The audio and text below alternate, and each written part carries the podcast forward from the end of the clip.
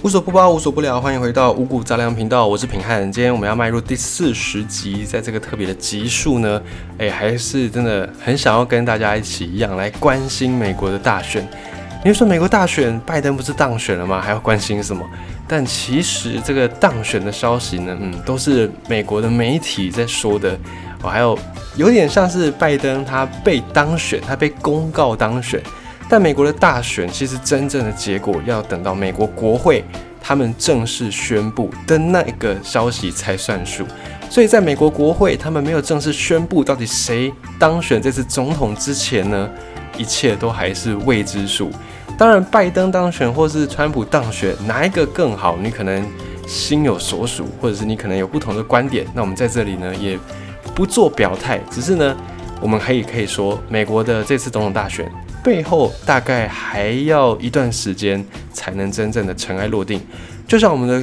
选举也是一样。我们的选举当然很多的候选人会自己出来说哦自己胜选或败选，可是呢，当然这个说是一回事，真正最后有法律效力的那个结果还是要等到中选会的公告。所以美国的这次选举也一样，哦，在真正最后美国国会出来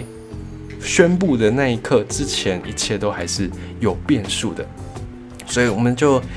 也没有办法再讨论这个美国到底谁当选这个问题。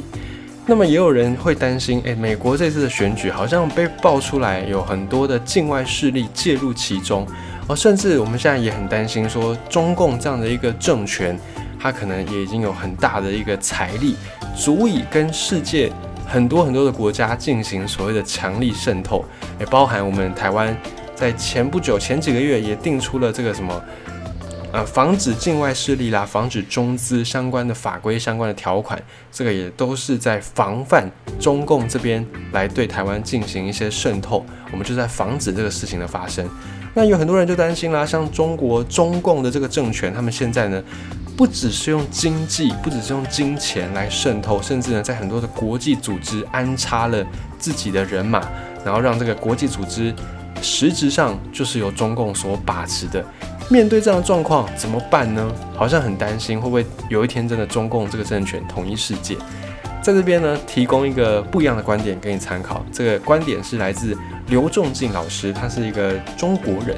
啊，他出生中国的四川，然后他曾经在新疆当过法医，当过十年，在二零一六年的时候出走到美国去，他就提出了他的一些观点。那他本身也是一个非主流的历史学家，他举了一段历史。让我们可以从不一样的角度来看待渗透、收买、行贿这件事情。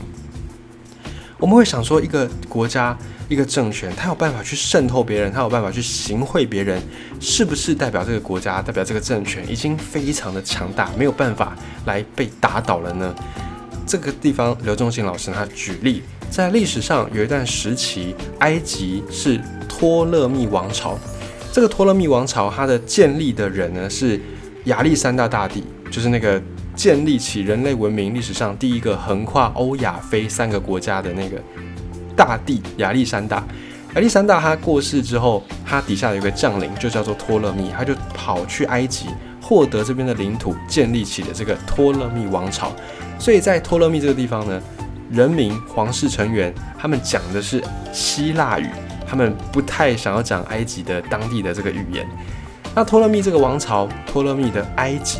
他也有在历史上去渗透当时候的罗马，渗透罗马里面的元老院的这些议员。在罗马里面呢，议员这些罗马元老院的议员算是非常的有权力的人。就你要进行任何的军事行动啊，没有罗马院的，没有罗马元老院的批准，你基本上是没有办法。来去行动的，有点像是我们的国会这样的感觉。那罗马，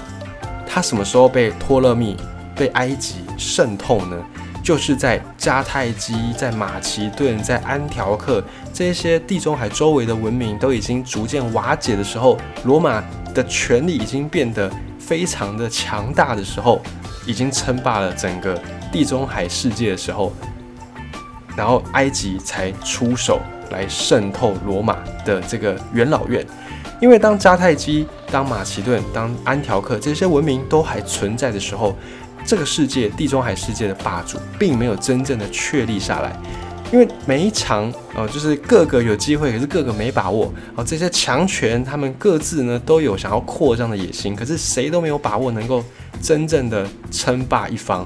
在这个时候呢，这些强权他们会维持一种恐怖的权力平衡，所以在埃及这边，托勒密就没有必要来去针对罗马来行贿，因为罗马还没有强到真正的打败这些其他的文明嘛。所以当时候埃及还是有点老神在在。那等到迦太基，等到马其顿，等到安条克这些列强们一个一个倒下，罗马的权力变得扩张到没有办法忽视的时候，埃及人他们想要跟同样在非洲的这些努比亚人或者是利比亚人，跟这些小王国打交道的时候，也不得不顾及到罗马人的意见的时候，埃及才想到。啊！我现在已经打不了你了，我已经没有办法跟你抗衡，正面对决我一定打不赢，我才决定派几个间谍带一箱金银财宝来去贿赂一个罗马元老院的议员。我直接贿赂，我要花的成本小的太多了，得到的收益那是非常的大，所以我更不需要跟你正面对决，因为我也没有办法跟你正面对决，你已经太强了，强大到我打不赢你，我就只好收买你，打不下来我就用买的。所以也可以看到，为什么在罗马跟迦太基打仗的这个时期，埃及人从来没有要去收买罗马的元老院，而到了凯撒，罗马的凯撒的这个时代，埃及人却把他们大笔的国家预算，大部分都用在收买元老院的议员，还有收买这些从罗马军队退下来的老兵，就把很多的预算都花在这两件事情上面。这个当然，我们不会说埃及很强大嘛。你会说，可是他就是因为强大到很有钱才会去收买，是没错。他们代表着他们有很好的经济力。可是呢，另一个角度来看，这也代表着埃及跟罗马之间实力的差距已经大到埃及如果不从内部去收买罗马，去瓦解罗马，根本就混不下去。那么迦太基或者是马其顿在其他的文明，他们。并没有想要去收买罗马的元老院的议员，不是因为他们没有钱，不是因为他们软弱，而是他们觉得自己强大。啊，比方说，啊，有一天当我们走在路上，我们被勒索，我们被绑票的时候，一般市井小民，一般没有权利的人，我们可能就乖乖的付赎金，我们可能就乖乖的把钱给歹徒，因为我们觉得我们以我们的这个小虾米的力量，没有办法跟这种歹徒来对决。可是，当你今天如果你有枪，你可以自保啊，或者是你有一些军火，你可以跟这个歹徒来拼命来奋战的话，你就不会想要乖乖付赎金嘛？你会觉得，哎呦，那我也许我有枪，我就打赢你，那我就我就获得自由了嘛，我就不用再受制于你，我就还不用付赎金。所以，当你有能力能够跟对方一搏的时候，你不会想要用付钱了事这件事情，我们会想要用付钱了事，花钱消灾。大部分都是在我们没有办法、没有能力的时候，哦，像以前政府的这个能力、权力还很大的时候，你如果被关，或者是你如果被政府的人抓走，你可能就会想要塞钱、塞红包、走后门，一样的道理。因为这些人的能力在你之上，而且你动不了他们，所以你才会用钱的方式来去解决。如果你跟这些人的能力相当，或者是你动得了这些人的时候，你根本不会想要用到钱嘛？你会觉得，那我就一声令下，或者是我正面跟你冲突，我未必会输啊。就像迦太基，就像马其顿这两个文明，他们觉得自己跟罗马一战打起来未必会输啊。我为什么要花钱？哦，而且我花钱买到的这个和平，可能还不一定是真的和平，你有可能毁约啊，对不对？像以前我们的宋朝。宋朝在历史上呢，算是普遍被认为比较积弱不振的一个朝代。虽然在宋朝商业经济都是空前的发达，可是呢，在军事力量方面却是可以说是最弱的一个朝代。所以在宋朝，这些皇室成员、这些皇帝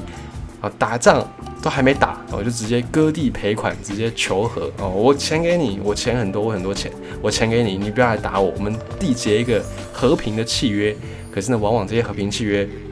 都没有到约满，就被人家给毁约，就被人家给撕毁。所以宋朝在军事上面就是不够强嘛，没有办法跟对方一搏，所以我才要用金钱的方式来买这个和平。也就是说，当埃及的托勒密、托勒密的这个王朝，他们觉得自己已经打不过罗马了，他们才要用行贿的方式直接去买元老院的议员，从内部来瓦解。如果今天我们是一个处长，我们是一个科长，我们会向底下这个小职员来行贿吗？不会嘛，因为你的权利就是在这个小职员之上，甚至你还可能命令他强迫这个小职员向你行贿哦，向你来塞红包。所以这个也是一样的道理，你不会跟比你没有能力的，或者是比你没有权利的人行贿，你一定会跟比你有能力的，或者是比你有权利的人行贿，也是一样的意思。那么埃及人也就是这样子反反复复的行贿，甚至呢，埃及艳后这个托勒密王朝史上的一个有权力的人，埃及艳后也赔了进去，他也跟当时候罗马凯撒大帝他的继承人安东尼。他也跟他有，就是有走得很近这样子，啊，也赔了进去。可是呢，他赔了进去，他去收买了当时候罗马最大的官，也就是安东尼。他收买这个官之后，却没有得到他想要的结果，反而呢，他也一并的被消灭掉了。因为埃及艳后已经赔了进去嘛，所以罗马内部这个时候呢，本来有两派，就是凯撒的法定的继承人安东尼，还有乌大维。乌大维这一派本来是没有资格去继承凯撒的权利的人，可是就是因为埃及艳后他收买了安东尼，所以这个时候乌大维就跳出来，他就有了正义的大旗举了起来，他就说：现在你安东尼本来我们只是内部我们两个人自己的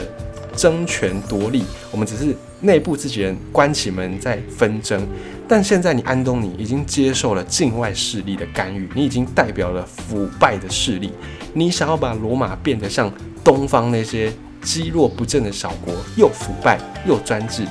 罗马的传统要被你给破坏掉了。所以，我屋大维，我代表着传统的光荣的罗马，我要维护罗马的自由，维护罗罗马的尊严。所以呢，我举起正义的大旗，发动政变，我要维护罗马真正的光荣。于是吴大维就起身登高一呼，把安东尼跟埃及艳后一起给消灭掉。吴大维也是靠着这个正义的大旗，才得到了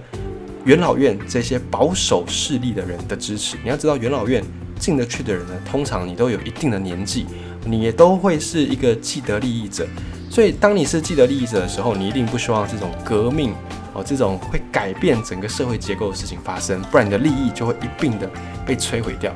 那屋大维他得到了元老院这些既得利益者、这些保守势力的号召，也就是因为安东尼他接受了腐败的势力，他接受了埃及艳后的收买，所以安东尼他最后不只是在罗马关起门来里面的这个党争之中失败，最后呢，连埃及艳后也一起赔了进去，连埃及的托勒密托勒密王朝也一起被消灭掉了。所以放到现在来看，如果真的有什么政治家，收收了这个别国的贿赂，收了别国的收买，那么你就要祈祷，你不要被揭发出来。被揭发出来呢，就不是你跟你的竞争对手之间的事情，是连你背后收买你的这些人也都会一起被卷进来，成为被收拾的对象。在罗马以前还跟迦太基在一决雌雄的时候。罗马里面两个派别派系的人，虽然各自有各自的意见，可是呢，这个两个派别谁都不代表外国嘛，他们都只是为了自己的利益来发声、来争夺。可是到最后，当埃及介入其中，那就就不是罗马自己内部的事情，而是有境外势力的参与。有境外势力的参与的时候呢，就要来肃清这些对象，就像罗马的最后。罗马它的霸权已经比迦太基战争那个时候强大的非常的多，可是呢，在罗马元老院里面也出现了一大批受到埃及人收买的这些议员，所以当然这个是罗马他们本身制度背后的一些问题，而需要去检讨的漏洞。可是呢，这也代表罗马它成为了一个霸权之后，它不再只是一个地方性的国家，它跟整个世界已经密不可分了，全世界的这种权力斗争都。不能避免要跟罗马有所牵连、有所挂钩，所以埃及它跟这些小国家打交道的时候，不是埃及人说我占领这个地方我就占领了，罗马人如果要你撤退，你就要撤退。就像现在的美国，不是你打赢了，不是你占领某个地方，你就你就真的占领了，你就真的有那个所有权。美国如果要你撤退，你还是必须要掂掂自己的斤两。如果你坚持不撤退，那美国可能就会对你动之以武，哦，就不是说讲讲话而已，可能会兵戎相见。那后来这个托勒密的王朝呢，他们也想到，把自己已经要快被消灭了嘛，要避免自己的子孙后代被清算、被这种政治追杀，所以他们托勒密王朝的这些人呢，王室成员就想在遗嘱之中、遗言里面，我把托勒密的国家馈赠给罗马的人民，还有馈赠给罗马的元老院。但是呢，罗马人他们也经常拒绝这种馈赠。因为我只要一接受这个馈赠，这个不当的党产哦，就会变成一个政敌攻击我的工具，就会变成不公正，然后也也会让我失去这个正义的大旗，破坏了罗马内部的这种平衡。所以很多罗马人是拒绝去接收这样的一个土地，拒绝接收这样的馈赠的。那这个美国的南北战争时期也也有点类似。当时美国在南北战争的时候，北方的这些议员他们是坚决的反对古巴、反对拉丁美洲的这些城邦加入美国。可是呢，在南方的议员他们就很想要来吞并古巴，很想要来吞并拉丁美洲的一些地方，一样的意思。因为当时候拉丁美洲普遍是承认奴隶的。在历史上，美国的南方就是因为有种很多棉花，所以需要很多的工人来采收。那么奴隶就是一个非常好用而且又便宜的资源，所以在南方这边支持蓄奴，而北方议员因为没有这样的一个产业需求，所以他们自然也觉得站在人道角度，奴隶这个事情应该是不能再存在的。所以当时候美国南北战争，南方的议员就会想要把符合他们利益的这个古巴或者是其他支持奴隶的地方给拉进来。因为这样子一来呢，我就可以变成占尽便宜。我在整个国家里面，我就代表着多数，也是一样的道理。那为什么收买这件事情最后并不能够真正的成功？因为有人容易被收买，但是有人不容易被收买。受到收买的那一方，一定是比较起来比较腐败的那一方嘛？什么意思？比方说罗马的这个屋大维。屋大维他收买不了安东尼，就可以被收买。那么屋大维跟安东尼之间谁会比较强呢？当然是屋大维啊。为什么？因为你不想被收买，代表着你必须要靠自己真真刀真枪，呃一一举一动、一步一脚印去打下你所有的这个奖赏。那反过来说，安东尼他不想要动刀动枪，他想要舒舒服服的过日子，所以呢，他就可以被收买。那么乌大维他不愿意被收买。他就是坚持着罗马的传统，那你要坚持这个传统，你就要付出血和泪，你要付出代价的，你必须要用你的拳头，必须要用你的武力来去征服对方，来去征服别人。所以比较起来，能够收买的人自然而然是比较弱的，因为在呃精神层面上，能够被收买的人就是不够的坚定，不够的坚强，心智意志不够。不够成熟，太薄弱了，所以可以被收买。所以你要接受收买的人，你一定是厌倦了战争啊，你只想要好好的过好日子。那么能打的人，想打的人，想为自己一战的人呢，就像乌大伟一样，他们就会站起来，站出来，然后举起刀剑跟对方一搏。而且呢，从最后实际的角度来说，如果你自己觉得你跟对方有一战的这个能力，那我直接征服你，把你整个吃下来，你的一切都是我的，我干嘛要跟你去分那个小小的贿赂的钱？我直接把你打下来，我可以获得的利益是更多的。所以，当一个国家、当一个政权已经沦落到不用收贿、不用行贿就没有办法活下去的时候，那就代表他是比较软弱而且相对腐败的这一群人。那另外的这一群人比较崇尚武力，而且比较强大的这一群人，早晚会用清算腐败的名义，直接把你整个吃下去，直接把你整个吞下来。好比埃及艳后，她把凯撒的继承人安东尼服侍的服服帖帖。可是呢，埃及艳后怎么能够比得上你把整个埃及打下来之后的那个财富还来的诱人呢？对于这些罗马战士来说，当然是打下你整个埃及。获得你全部的财富，比你一个埃及艳后来的更有那种奖赏奖励的感觉。那你只有得到这些罗马战士的支持，你才有办法在当时的地中海世界称霸。你有钱可以收买罗马的元老院议员，可是你绝对没有钱收买所有的这些罗马的战士，你只能够收买几个腐败的集团。那这几个腐败的集团收了你的钱，在政治斗争当中也变得不是那么公正。我就像美国的这个两个党，共和党、民主党，他们也许在国会哦，或者在很多的政治场合上面僵持不下，互相的攻讦攻防。可是呢，这两个党到底都还是为了美国这个国家的整体利益在着想，他们并不是为了某一个其他国家在美国国内当代理人。所以，在美国过去的这个两党的纷争，就算是一直在政党轮替，一直在政党轮替，可是完全不妨碍美国成为一个史上最伟大的、最强大的国家。因为这两个党都是为了美国的利益来做考虑、来做考量，只是彼此的立场会有不同。那在罗马这边，反过来说，接受了埃及托勒密王朝收贿行贿的这些人呢，腐败的人、腐败的团体。收了钱，你就没有办法把你的立场站得那么直，你就不能够在纯粹的代表罗马自己内部的某一个势力，你就已经跟国外的境外势力有了挂钩。那如果你是一个英勇善战的一个罗马的战士，你有办法忍受像安东尼这样子，把罗马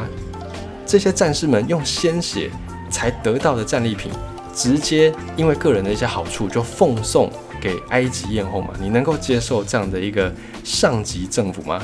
所以就是不能接受。因此，屋大维登高一呼，举兵推翻了安东尼，然后顺便把埃及给收拾掉了。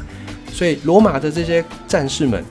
你们不要活得这么样的卑微，你们不要活得卑躬屈膝，像奴隶一样。只要你们愿意站出来，打败安东尼，打败埃及艳后，所有的这些金银财宝都是你们的。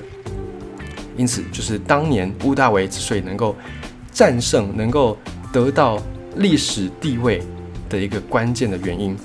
那么，川普他也有点像是乌大维这样的一个角色。川普就说，他们要加高关税，然后让这些制造制造业、让这些厂商都能够回流到美国，让美国真正在打拼的这些经济背后的无名英雄能够得到工作，能够得到尊严。所以有一些人会说，诶，可能是因为川普的出现导致了这个美国政局的分裂，但是也有另外一派学者是说，并不是因为川普出现，而是因为美国社会本身就已经有这些分歧，就已经有这些撕裂。像美国过去的政治圈都是精英政治，都是精英为主，这些精英呢，可能来自政治世家，可能来自富二代、富三代、官二代啊，官不几代、十八代。这些人呢，可能从小就过好、吃好、穿好，过着很优渥的生活，从来没有体验过民间疾苦。那在整个全球化的过程当中呢，很多基层的人、基层的工人都因为全球化，资本资本会去追逐最便宜的成本，所以资本这些工厂都跑到了中国去，因为这边的人力最便宜。那导致很多基层的人就因此失业。在失业之前，可能他们都是中产阶级，都有相当的财富，但就因为全球化，于是他们就失业了。所以，美国本身社会就有这些分裂，只是因为这些分裂，川普把它拿出来摊在阳光底下，所以才让大家觉得，哎，好像是因为川普的出现才导致这些分裂。有一派学者就说，并不是，而是因为本身美国就有这样的问题，只是川普把它摊在阳光底下，所以会有这样的联想。那这些之。这些厂商他们搬到中国境内赚了很多钱，这些钱呢有一部分就进到了中国的这些腐败的官员的口袋里面，另外一部分就是肥了美国的全球主义者，而且永远离开了美国。那这些离开美国的资本，这些厂商，他们得到的利益也不是回馈给美国的这些基层的劳工，反正就变成一个不是那么好的循环链。那有朝一日，如果美国发生了政治的冲突，这些资本利益要往何处去呢？你从安东尼还有乌大维这两个人他们的历史遭遇，你就可以去预想一些结局，去预想一些结果。当这些政治人物得到了像罗马战士们的支持的时候，一旦发生了真正的冲突，必须要动刀动枪的时候，最古老的规则，最。拳头最大的人有最大的说话权，这个规则就会起作用。你的黄金也是打不过战士手里面的这些铁、这些钢，甚至是这些血的。所以这些公民战士，当他们觉醒，当他们崛起，要来争取自己的权利的时候，就算你贵为凯撒的继承人安东尼，你也不得不臣服在铁跟血之下。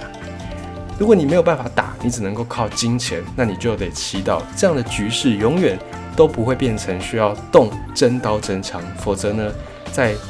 枪、在刀、在铁跟血的面前，这些黄金。最后还是会归给拳头最大的那个人，这是刘仲敬老师他所提出的一个从罗马跟托勒密王朝这段历史来反思当今世界受到中共渗透潮的一个角度的观点。